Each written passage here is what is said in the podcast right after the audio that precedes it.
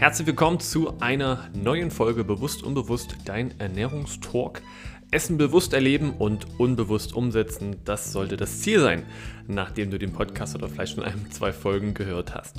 Ja, in der heutigen Folge spreche ich über das Thema stressfreie Ernährung. Ne? Das heißt, stressfrei, das heißt, sollte Ernährung nicht nur ungesunde Lebensmittel streichen, sondern man sollte im besten Fall eben auch den Stress streichen. Und das ist meistens nicht so einfach. Du bist vielleicht selbst ne, in der Lage, du hast eine Familie, ein, zwei Kinder, du hast eine Frau, ihr beide müsst arbeiten gehen.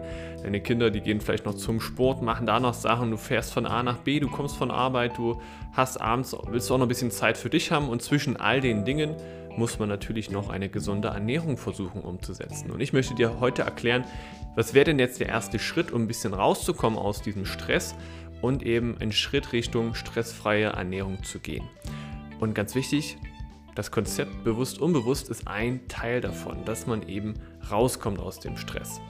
So, jetzt viel Spaß mit der Folge. Wir hören uns zum Ende nochmal für eine Info für dich und ja, jetzt viel Spaß mit der Folge.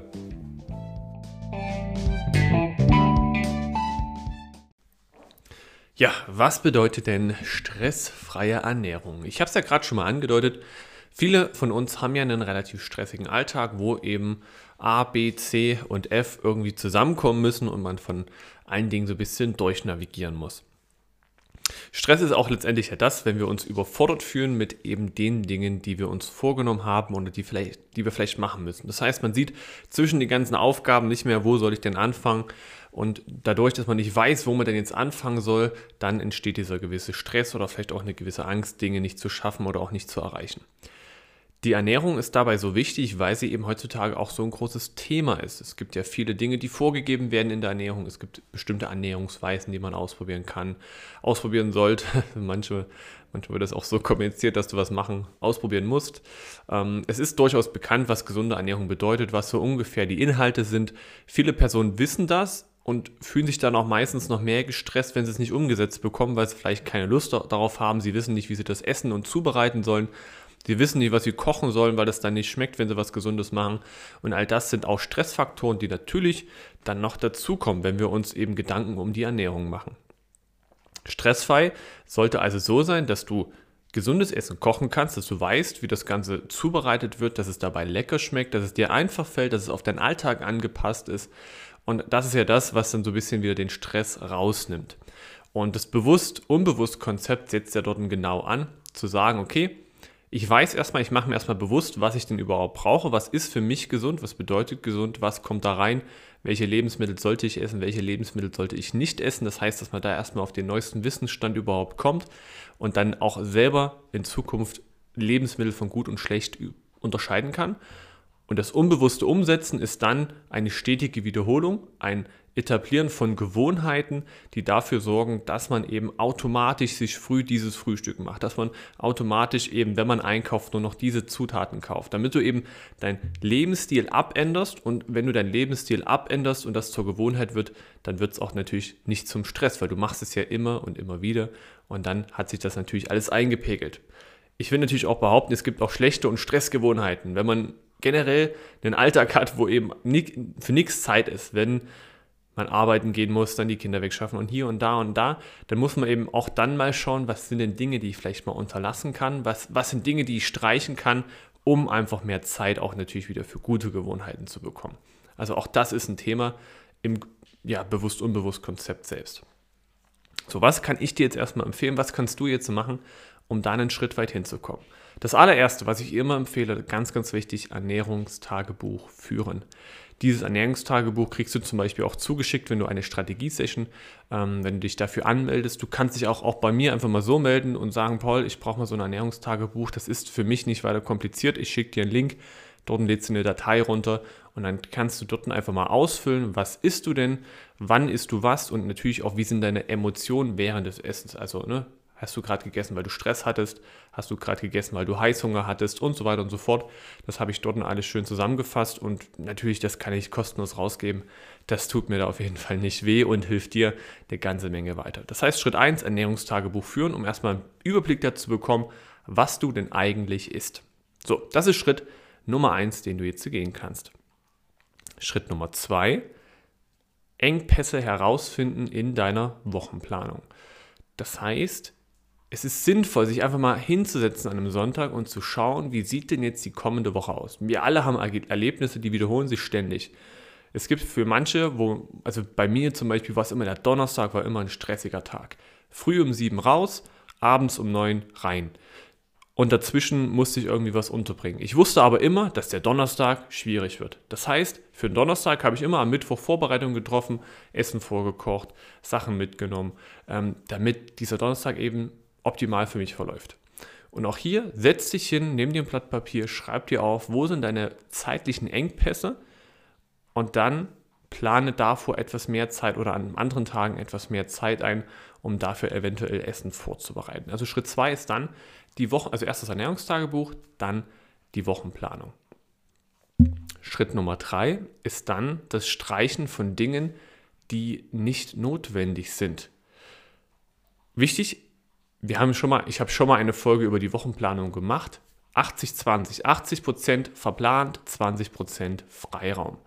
Natürlich sollte jetzt sollte es so sein, dass man auch mal ein bisschen Zeit hat, abends zu entspannen und Fernsehen gucken kann. Das sollte in einer Wochenplanung berücksichtigt werden, eine gewisse Freizeit. Klar könnte ich jetzt sagen, leg dich abends nicht aufs Sofa, sondern stell dich in die Küche.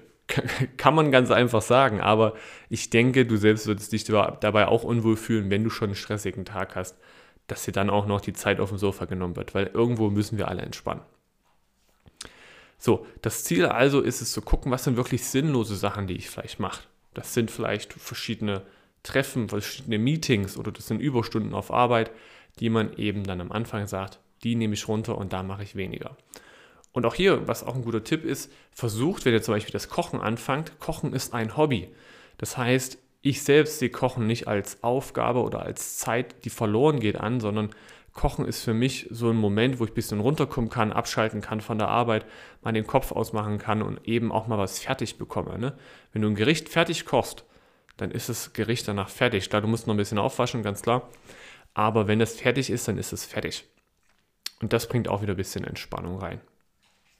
So, also wir haben Schritt 1, Schritt 2, Schritt 3, diese Engpässe eben rausfinden und dann sinnlose Sachen streichen. So, das wäre erstmal so auch der Anfang, den ich mit meinen Klienten so mache. Erstmal die Zeit rausfinden, wo ist denn das Problem und wo liegen denn die Schwierigkeiten. Und dann kommt die Ernährung. Ne? Das heißt, Ernährung ist Schritt Nummer 4. Dass man anfängt, erstmal unverarbeitete Lebensmittel mehr zu kaufen. Dass man mal seine Einkaufsliste ein bisschen abändert. Wenn in deinem Ernährungstagebuch jeden Tag vielleicht dasselbe drin steht, dann ist da mal Zeit, ein bisschen Abwechslung reinzubringen und zu gucken, was könnte ich mit was austauschen. Wenn du bisher immer Brokkoli geholt hast, dann kannst du jetzt halt mal Kürbis holen. Und aber wichtig erstmal dieses Aufschreiben, damit man weiß, wo vielleicht ein bisschen die Eintönigkeit dann auch herkommt. So, wenn jetzt also, wenn wir jetzt auch die stressfreie Ernährung jetzt mit sprechen, natürlich eine stressfreie Ernährung ist natürlich auch die gesunde Ernährung, die ich oftmals auch vermittle. Eine basenüberschüssige Ernährung mit ausgewogenen Produkten in einer guten Qualität, das wisst ihr bereits. Das ist dann einfach das Thema gesunde Ernährung. Und wie gesagt, auch das lässt sich relativ schnell ändern, wenn man einfach dann weiß, was soll ich kaufen. Und der, der nächste Schritt in der stressfreien Ernährung ist auch zu gucken, was kann ich zu Hause vielleicht noch so ein bisschen anders machen während des Essens. Habe ich immer den Fernseher an während des Essens?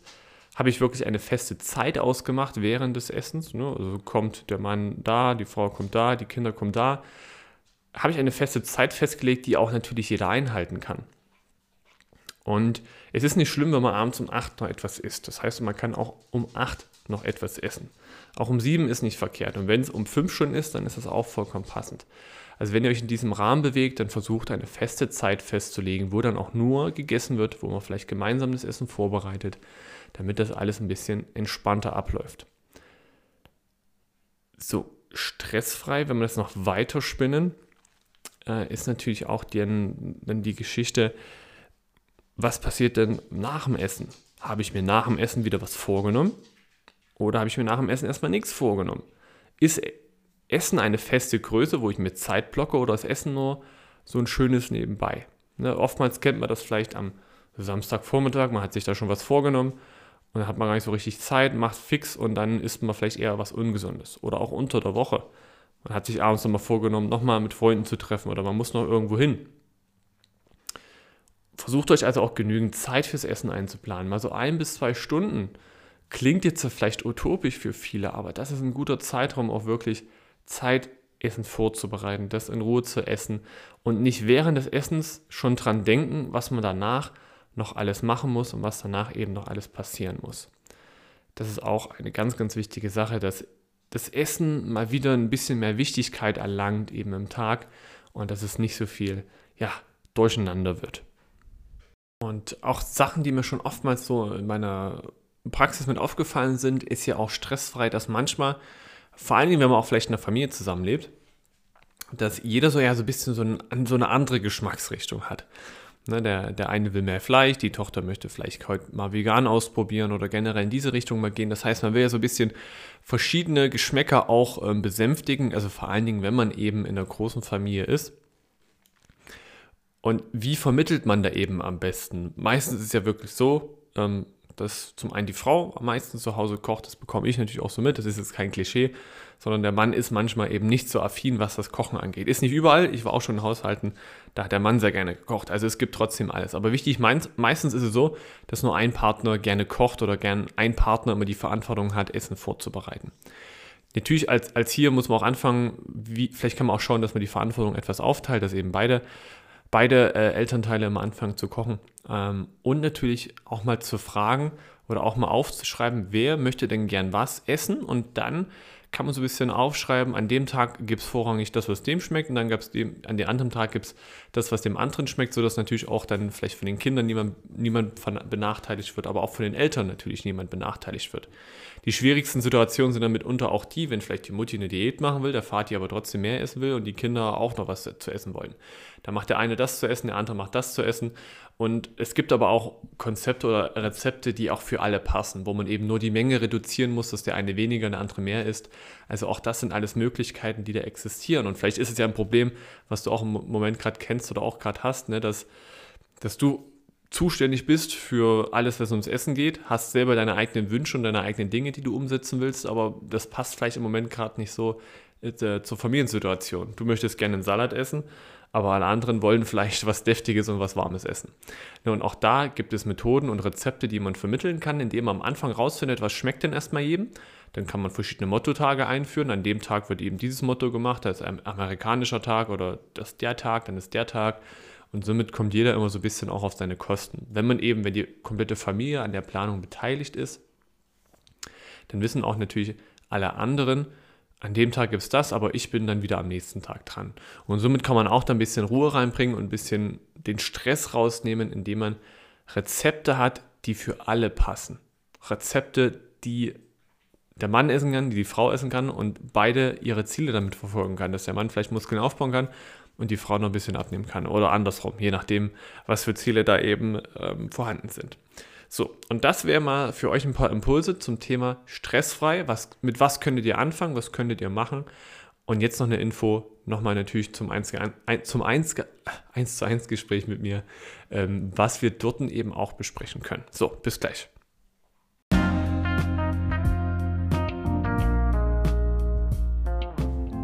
Ja, erstmal vielen Dank, dass du wieder die Folge mit angehört hast. Ähm, wie du schon gehört hast, das Thema war heute auch wieder ein bisschen mehr vielleicht auf die Familie bezogen. Auch das sind Themen, die ich gerne in den nächsten Folgen noch mehr beleuchten möchte, weil ich einfach gemerkt habe, okay, ich arbeite schon sehr viel auch mit Familien zusammen, kann dazu auch eine ganze Menge erzählen, wie man dort eben weiterkommt. Und ja, dementsprechend seid ihr gespannt auf solche Informationen, wie man auch in solchen Situationen eben immer ganz gut zurechtkommt und wie man eben auch die Ernährung dann abändern kann. Jetzt, wenn du sagst, Paul, ich brauche mal solche Rezepte, die vielleicht für jeden so ein bisschen passen. Ich brauche mal ein bisschen noch Input. Wie kriege ich so ein bisschen den Stress vielleicht raus aus meiner jetzigen Situation? Du merkst vielleicht gerade, okay, es gibt da verschiedene auch ähm, Reibungspunkte in der Familie, wenn es ums Essen geht, dass der eine das, der andere das möchte und man selber immer nicht so richtig weiß, was soll ich denn jetzt noch kochen und wie kriege ich denn jetzt alle auch zufrieden gestimmt und wie ist es auch am Ende noch gesund und ausgewogen. Das sind ja viele Faktoren, die da reinspielen, die einmal ganz schnell auch überfordern können. Mein Vorschlag ist natürlich ganz einfach. Wir telefonieren gemeinsam 30 bis 45 Minuten. Ich zeige dir klare Lösungen auf, wie du das hinbekommst. Ich gebe dir Tipps auch an die Hand, die ich auch bereits bei anderen Familien so umgesetzt habe. Und ja, dann würde ich einfach nur sagen, melde dich über den Link für die Strategie-Session an. Wir telefonieren, wie gesagt, kostenfrei miteinander und gucken einfach, wie ich dir da weiterhelfen kann. In dem Sinne, ich freue mich aufs Gespräch. Wir hören uns in der nächsten Folge und bis bald.